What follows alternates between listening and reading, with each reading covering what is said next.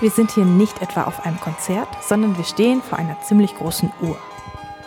Genau, das ist eine Bodenstanduhr mit Musikwerk aus dem Jahr 1785. Wir befinden uns im Schätzler Palais in Augsburg. Hier gibt es nicht nur ziemlich viele Rokoko-Gemälde und Kunstwerke zu bestaunen, sondern auch immer wieder Hinweise auf Musik. Wir haben hier das Bildnis einer jungen Dame, die zentral im Bild zu sehen ist und sie sitzt an einer Klaviatur und wir sehen auch noch so ein paar Notenblätter auf der Seite. Wir wollen aber gar nicht auf die Spur gehen, was die junge Dame eigentlich gespielt hat. Wir gehen weiter. Wir gehen in den Raum der Künstler im Bild. Der Raum ist komplett rosa Pastellfarben gehalten. Ich sehe einen Mann mit der Geige und ich sehe das Selbstbildnis von Franz Josef Degle.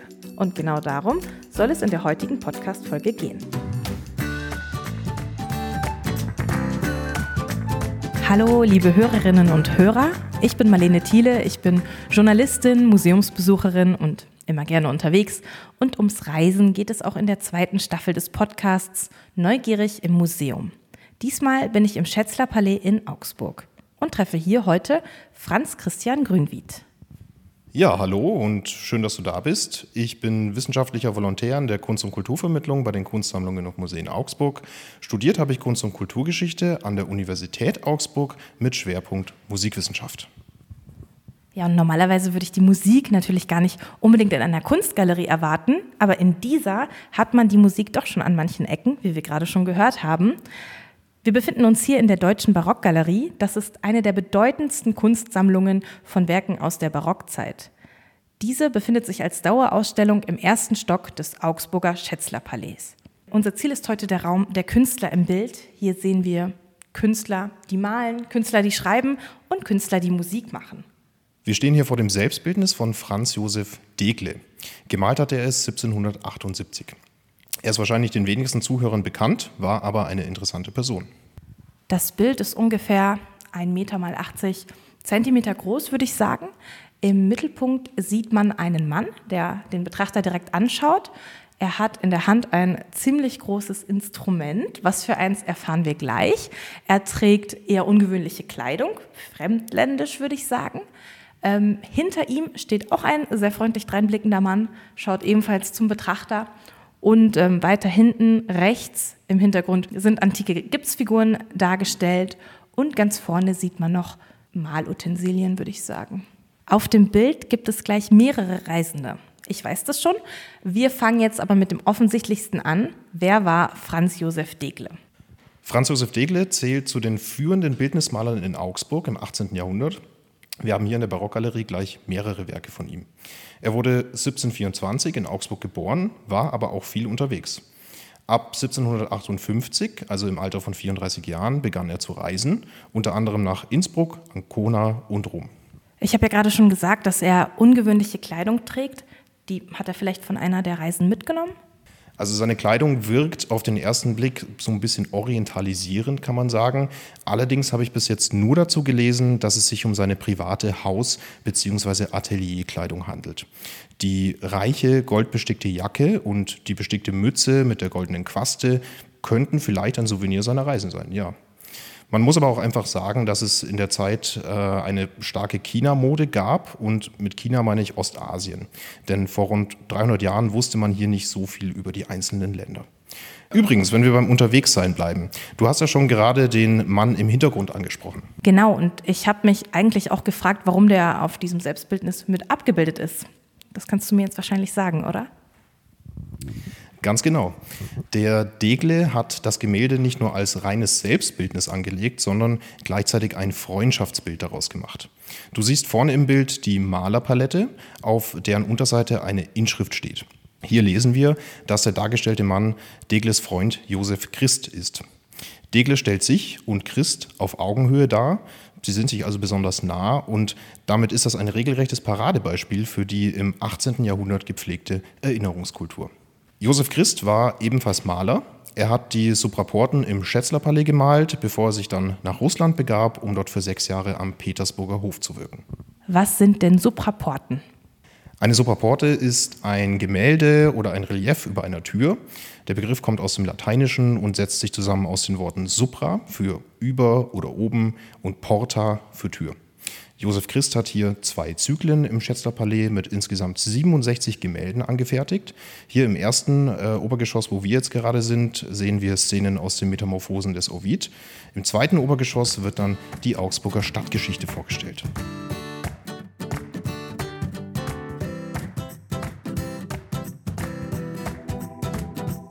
Jetzt sind wir ja schon bei den einzelnen Elementen des Bildes. Ganz genau.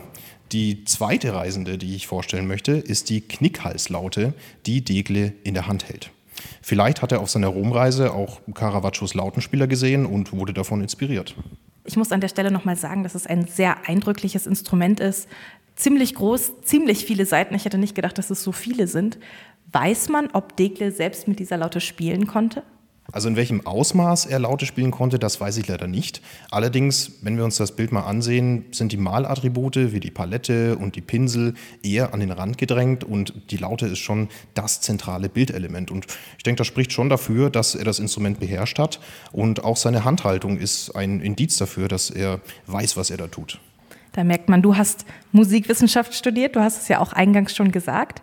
Was kannst du uns noch über diese Laute erzählen? Das ist richtig, ich habe Musikwissenschaft studiert. Tatsächlich mache ich selbst seit meiner Kindheit Musik und deshalb war es auch recht schnell klar, im Studium dann auch was in diese Richtung zu machen. Die Laute gilt als das Instrument des europäischen Mittelalters und der Renaissance schlechthin. Jedoch legte sie eine lange Reise zurück, ehe sie in Europa heimisch wurde. Woher kam sie denn? Die frühesten Quellen stammen aus der neusumerischen Zeit Mesopotamiens und sind etwa 4000 Jahre alt. Wahrscheinlich gelangte sie infolge wirtschaftlicher und diplomatischer Kontakte dann auch nach Ägypten und dort lässt sich die Laute dann seit der Mitte des zweiten Jahrtausends vor Christus nachweisen. Was genau hat man da für Quellen gefunden für diesen Nachweis? Bei den frühesten Quellen aus Mesopotamien handelt es sich um Schriftquellen. In Ägypten finden sich dann zum Beispiel Wandmalereien in Gräbern von Privatpersonen, in denen oft Szenen aus der Lebenswelt der Verstorbenen dargestellt werden. Außerdem finden sich auf religiösen Utensilien oder in der Tempelarchitektur szenische Darstellungen, die die religiösen Funktionen der Musik zum Ausdruck bringen. Was genau sind das für Szenen? Das sind Musikantenszenen, bei denen die Laute zumeist im Kontext von Gastmahlszenen dargestellt wird. Oft sind die Musiker dann auch in Ensembles dargestellt, in denen eine oder zwei Lauten häufig mit Harfen, Leiern, Blasinstrumenten oder Tambourinen vorkommen können, selten dann auch zur Begleitung von Gesang. Gibt es darüber hinaus noch mehr äh, Hinweise auf Lauten im alten Ägypten? Ja, die gibt es. Erkenntnisse zu Laute und zu lautenähnlichen Instrumenten entstammen Textquellen und Bildquellen. Aus Ägypten stammen auch sämtliche heute noch erhaltene Originale. Aus Gräber der pharaonischen Zeit haben wir vier fast vollständig rekonstruierbar erhaltene wirbellose Schalenspießlauten, die zwei- und dreiseitig sind. Okay, ich muss mich an dieser Stelle outen. Ich bin musikalisch nicht so gut informiert. Das Wort wirbellos hätte ich jetzt eher in der Tierwelt erwartet. Wirbellos bedeutet, dass es keine sogenannten Wirbel am Kopf oder am Wirbelkasten gibt, mit denen man die Saiten stimmen kann. Die Bezeichnung Schalenspießlaute steht dafür, dass der Korpus, also der Klangkörper des Instruments, schalenförmig ausgeprägt ist und ein Spieß oder Stiel durch diesen Korpus hindurchgesteckt wird. Also um kurz zum Bild zurückzukommen, da sind 22 Wirbel, also so für mich als Laie kleine Schrauben, mit denen man das Instrument wieder in den richtigen Klang bringt. Leute, die das können, drehen dann immer daran herum. Weiß man denn auch, was damals für Lieder ähm, damit gespielt wurden? Tatsächlich leider wenig bis gar nichts. Die Textquellen liefern keine oder nur sehr wenige Auskünfte über die Konstruktion und die Funktion der Lauten und die Musik, die mit ihnen gemacht wurde. Die Quellen konfrontieren den Leser lediglich damit, dass man die Laute spielte. Das allerdings vor dem Hintergrund bestimmter ideologischer und religiöser Vorstellungen, die die Musik und das Musikleben prägten. Nach den archäologischen Quellen war die Laute im Altertum recht populär, gleichzeitig aber nicht so bedeutend wie Harfen oder Leiern, mit denen man zumindest im Vorderen Orient musiktheoretische Sachverhalte erklärt hat. Diese Funktion erfüllte die Laute, soweit man das nachprüfen kann, dann spätestens in islamischer Zeit. Und wie genau kamen die Laute dann nach Europa? Ikonografische Quellen bezeugen, dass die ägyptischen Instrumente in ähnlicher Form auch außerhalb Ägyptens um das Mittelmeer herum bekannt waren. Die Laute ist also im Prinzip schon frühzeitig nach Europa gereist. Der wirkliche Vorläufer unserer europäischen Laute ist dann die arabische Ud. Sie findet heute noch große Verwendung in der arabischen Volksmusik und diese Ud unterscheidet sich von der europäischen Laute vor allem darin, dass sie keine Buntstäbchen hat. Buntstäbchen sind jetzt natürlich wieder so ein Wort, was ich als Laie nicht verstehe. Diese Buntstäbchen kennt man ja heute zum Beispiel von der Gitarre. Sie lassen den Spielenden den zugreifenden Ton immer genau treffen, auch wenn man ein bisschen daneben oder ein bisschen unsauber greift. Die arabische Ud hat so etwas eben nicht und dadurch wird die sogenannte Mikrotonalität ermöglicht, die für unsere mitteleuropäischen Ohren fremd oder schräg klingt. Und dieses Instrument kam dann also nach Europa. Ganz genau. Nach 711 übernahmen Berber und Araber die Herrschaft über die Iberische Halbinsel und brachten in der Folgezeit ihre kulturellen Errungenschaften in ihr neues Reich, darunter dann auch Musikinstrumente. Die arabische Laute wurde und wird im arabischen Al-Ud genannt und daraus ist dann in den europäischen Sprachen El laut, im Spanischen Liuto, im Italienischen Lut, im Englischen und im Deutschen dann eben die Laute geworden.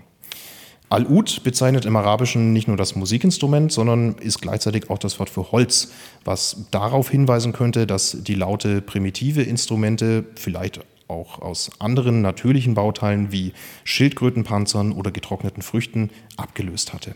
Und gelingt das, den Weg der Laute dann ganz genau nachzuzeichnen? Welchen Weg die Laute von der Iberischen Halbinsel aus nahm und ob sie sich überhaupt von dort aus über Europa ausgebreitet hat, darüber kann man nur spekulieren. Spätestens zu Beginn des 15. Jahrhunderts ist das Instrument jedenfalls an unterschiedlichen Orten in Europa dargestellt.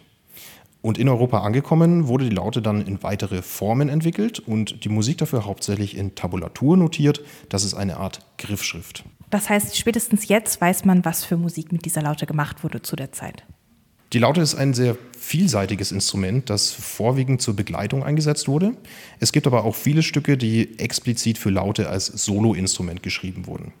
Wir finden die Laute und ihre verwandten Instrumente in zahlreichen Musiktraktaten und Übersichtswerken. Ein Beispiel ist äh, das Syntagma Musicum von Michael Pretorius aus dem 17. Jahrhundert. Das war allerdings langsam schon die Zeit, in der immer weniger Lautentabulaturen gedruckt wurden und das Instrument an Popularität einbüßte. Weiß man, warum es dann nicht mehr so beliebt war? Im 18. Jahrhundert wurde die Laute als Begleitinstrument vor allem durch das Klavier, später dann auch durch die Gitarre verdrängt. Und bis in das 18. Jahrhundert war die Laute auf 13 Chöre angewachsen. Der Begriff Chor bezeichnet zwei oder mehr zusammengehörige Saiten, die auf denselben Ton gestimmt sind. Vielleicht hast du schon mal eine zwölfseitige Gitarre gesehen, das ist das gleiche Prinzip. Der Komponist und Schriftsteller Johann Mattheson schreibt 1713, wenn ein Lauteniste 80 Jahre alt wird, so hat er gewiss 60 Jahre gestimmet. Es waren also auch einfach praktische Gründe, dass die Laute immer weniger beliebt wurde, was gleichzeitig aber natürlich nicht bedeutet, dass die Laute ausgestorben wäre. Sie erfreute sich ab dem 20. Jahrhundert wieder zunehmender Beliebtheit. Wer hat sie dann wieder zum Leben zurückerweckt? Vor allem die musikalische Jugendbewegung nahm sich ihrer an, hat sich dabei aber bei der Beseitigung, der Stimmung und der Spieltechnik an der Gitarre orientiert, die sich immer größere Beliebtheit erfreute. Und auch das Interesse seitens der Musikwissenschaft wuchs. Ich habe heute auch ein paar Musikbeispiele mitgebracht. In Mittelalter, Renaissance und Barock war die Laute ein sehr beliebtes Instrument und so hat zum Beispiel auch Johann Sebastian Bach relativ viel für die Laute komponiert. Unter anderem das folgende Musikbeispiel, in welches wir gleich einmal kurz reinhören. Es handelt sich um eine sogenannte Fuge, eine im Barock sehr beliebte Gattung, die entweder eine eigenständige Komposition sein konnte oder innerhalb anderer Formen wie zum Beispiel Messen verwendet wurde.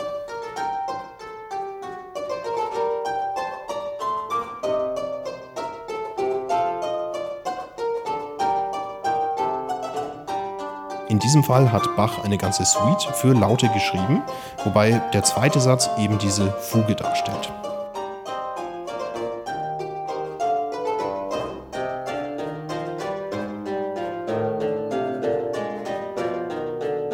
Wie man sehr gut hören kann, handelt es sich um eine polyphone, also mehrstimmige Komposition. Eine Fuge folgt sehr strengen formalen Regeln. So wird das Thema, welches meist sehr kurz und prägnant ist, am Anfang von der ersten Stimme vorgestellt. Diese erste Stimme nennt man Dux, lateinisch für Führer. Und dazu gesellt sich dann eine zweite Stimme, der Komis, lateinisch für Gefährte, der das Thema versetzt vorträgt. Also ein bisschen wie ein Kanon. So in der Art, genau. Nur mit ganz, ganz strengen äh, Regeln, denen man äh, praktisch folgen soll. Genau. Eines der bekanntesten Beispiele für diese charakteristische Kombination von erster und zweiter Stimme ist vermutlich die Fuge in C-Moll von Johann Sebastian Bach, Bach-Werksverzeichnis 847. Die einzelnen Stimmen funktionieren einerseits gemeinsam sehr gut, können aber auch für sich alleine stehen. Und äh, um das Ganze jetzt nicht zu einer Analyse verkommen zu lassen, würde ich vorschlagen, wir hören uns äh, einmal das zweite Musikbeispiel an, welches einen sehr schönen Kontrast zur strengen Gattung der Fuge darstellt. Es handelt sich um eine Fantasie für Laute von Silvius Leopold Weiß. Dieser Weiß gilt als einer der letzten großen und technisch herausragenden Lautenvirtuosen im 18. Jahrhundert und war übrigens auch ein Freund Johann Sebastian Bachs. Die Gattung der Fantasie ist sehr frei gestaltbar und steht damit im starken Kontrast zur Fuge, die wir gerade gehört haben. Fantasien waren allerdings kein explizites Phänomen des 18. Jahrhunderts und es gab sie schon früher.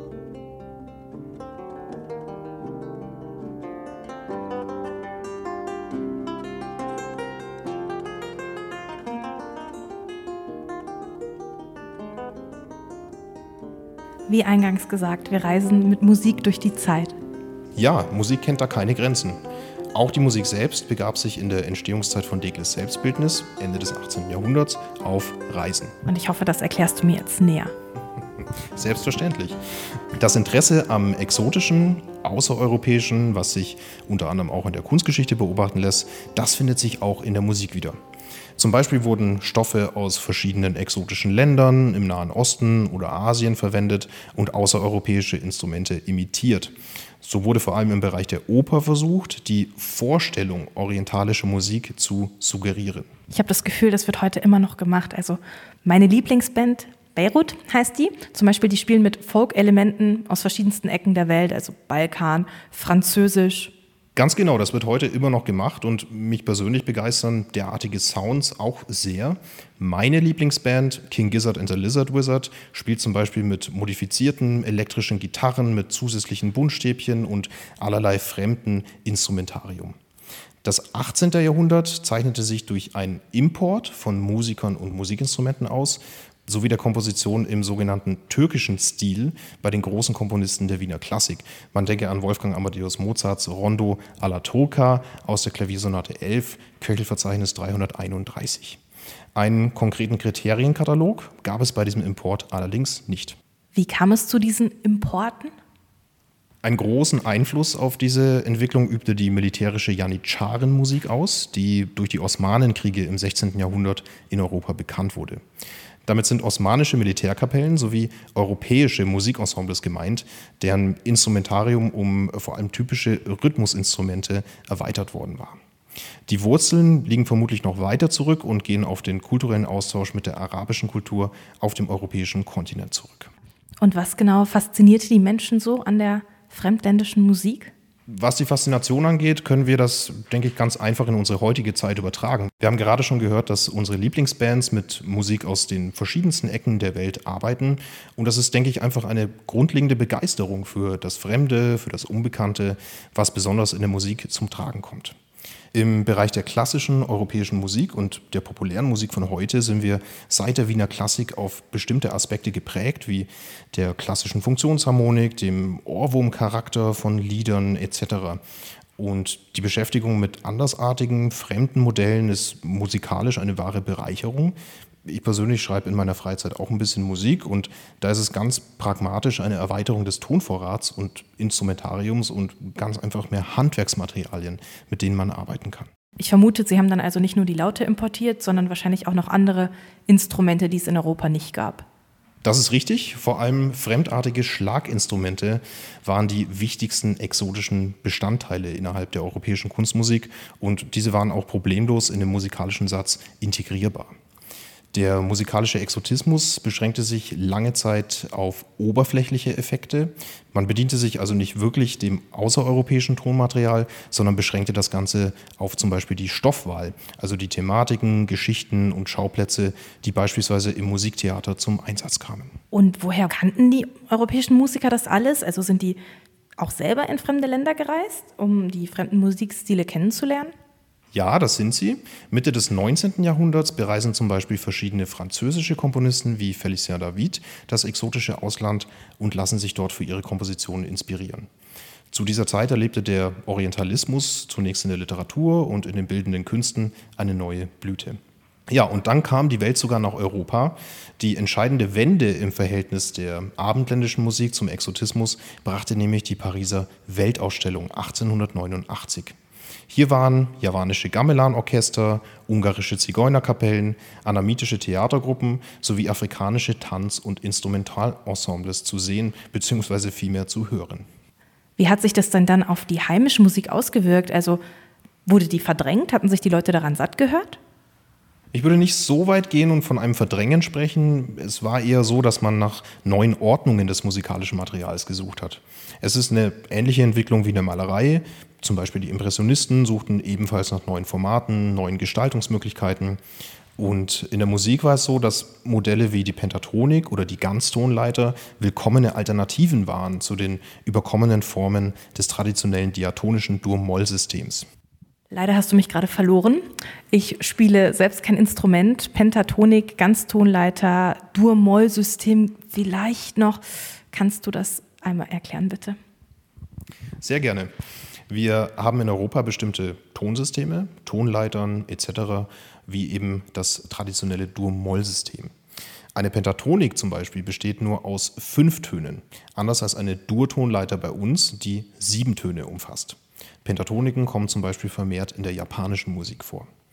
Auch die Erfahrung eines gänzlich anderen Zeit- und Formdenkens, also Wiederholung statt Entwicklung, Reihung statt Durchführung des thematischen Materials, wurden von den abendländischen Musikern dankbar angenommen. Und wichtig war, dass man nun Original und Fälschung, also Exotik und Exotismus, erstmals miteinander vergleichen konnte. Gleichzeitig erfolgte auch eine bedeutsame Wertumkehrung, wo man früher die außereuropäische Musik so ein bisschen herablassend als primitiv und barbarisch abgetan hatte, da sah man in ihr nun das ideale Rezept. Ja, und wer der Musik gerne noch mal ein bisschen näher auf die Spur kommen will, ist im Internet genau richtig. Die Links findet ihr unten. Aber es lohnt sich auch ins Schätzler-Palais zu kommen. Wir finden hier natürlich keine lauten Musik, aber das Bild mit der Laute, mit dem wir diese Folge begonnen haben und noch sehr viel mehr. Franz, magst du das Schätzler-Palais einmal vorstellen? Sehr gerne. Das Schätzlerpalais wurde zwischen 1765 und 1770 für den Augsburger Bankier Benedikt Adam Liebert von Liebenhofen als Wohn- und Geschäftshaus errichtet. Nach seinem Tod ging das Palais in den Besitz seines Schwiegersohns Johann Lorenz Baron von Schätzler über und die Schätzlers bewohnten das Haus bis in das 20. Jahrhundert, deshalb der Name Schätzlerpalais. Das Haus wurde dann Mitte des 20. Jahrhunderts der Stadt Augsburg geschenkt, mit der Voraussetzung, dass das Gebäude ausschließlich für kulturelle Zwecke genutzt werden sollte. Ein Versprechen, das gehalten wurde, wie ich sehe. Absolut. Heute befindet sich im Schätzlerpalais die Verwaltung der Kunstsammlungen und Museen Augsburg, die Dauerausstellung der Deutschen Barockgalerie im ersten Stock, wo wir uns gerade befinden, die Stiftung Haberstock und eine Fläche für Sonderausstellungen im zweiten Stock. In der anschließenden Katharinenkirche ist die Staatsgalerie untergebracht. Hierbei handelt es sich um eine Außenstelle der Pinakotheken. Ein besonderes Highlight ist der Rokoko-Festsaal. Bei der Einweihung des Festsaals im Jahr 1770 war sogar Marie Antoinette dabei. Sie befand sich gerade auf ihrer Brautreise nach Frankreich. Das Schätzler Palais überstand die Bombennächte des Zweiten Weltkriegs weitgehend unbeschadet und das ist ein wahres Wunder, bedenkt man, wie zerstört die umliegenden Gebäude waren. Unsere nächste Sonderausstellung ist Mauro Bergonzoli Magic Rococo. Sie läuft vom 11. Februar bis zum 24. April und zeigt die Werke des Neopop-Malers Mauro Bergonzoli. Also ich glaube, ich muss auf jeden Fall nochmal hierhin zurückkommen. Wir nehmen das Ganze an einem Montag auf, wo das Museum eigentlich geschlossen ist. Was gut ist für die Aufnahme, aber schlecht für meinen Besuch danach. Ich komme aber wieder. Ja, vielen Dank für die Einladung zum Podcast, liebe Marlene, und dein Kommen. Zum Schluss habe ich noch eine eigene kleine Komposition mitgebracht. Das ist eine Fantasie für Laute, die in einer Improvisation mit der Gitarre entstanden ist. Und ich habe darin so ein paar fremdartige Intervalle und Akkorde eingebaut, die mich persönlich sehr begeistern. Und somit bleibt mir nur noch zu sagen, viel Spaß beim Anhören und an unsere Zuhörenden eine herzliche Einladung in die Häuser der Kunstsammlungen und Museen Augsburg.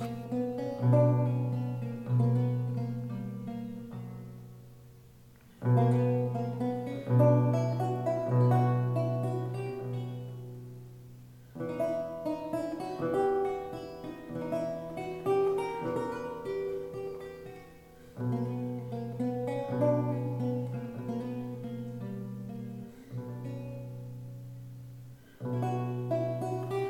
Miniatur Lautenfantasie von Franz Christian Grünwied hat für uns Tobias Tietze eingespielt. Ein großes Dankeschön dafür an dich, lieber Tobias. In unseren Shownotes findet ihr einen Link zu Tobias YouTube-Kanal, wo ihr noch mehr über Lautmusik erfahren könnt. Die Stücke von Johann Sebastian Bach und Silvius Leopold Weiß, die wir vorhin angespielt haben, könnt ihr auf unserem Blog in voller Länge anhören. Den Link zum Blog findet ihr ebenfalls in den Notizen zu dieser Folge. Nächstes Mal bei Neugierig im Museum begegnen wir einem Maler, dessen Namen ihr alle kennt. Seine berühmten Gemälde wären nicht zustande gekommen, wenn er nicht gereist wäre. Wir folgen ihm von den Niederlanden nach Frankreich. Es wird modern, es wird richtig bunt. Na, habt ihr schon eine Ahnung, von wem ich spreche? Wir freuen uns, dass ihr mit uns auf Reisen durch Kunst und Geschichte gegangen seid. Fotos von den Museumsschätzen findet ihr auf unserem Blog www.neugierigimmuseum.com, alles zusammengeschrieben, und auch auf Instagram. Wir freuen uns über eure Kommentare und Fragen. Hinterlasst auch gerne ein paar Sterne oder eine Rezension im Podcast-Portal eurer Wahl. Geplant und organisiert wird dieser Podcast von Ilka Mestemacher, Marius Wittke und Marlene Thiele. Möglich ist das dank der Förderung, die wir vom jungen Freundeskreis der Kulturstiftung der Länder bekommen. Ein herzlicher Dank geht auch an alle Museen, die uns unterstützen und an Jan Morgenstern für die Musik. Das war's. Macht's gut und bleibt neugierig.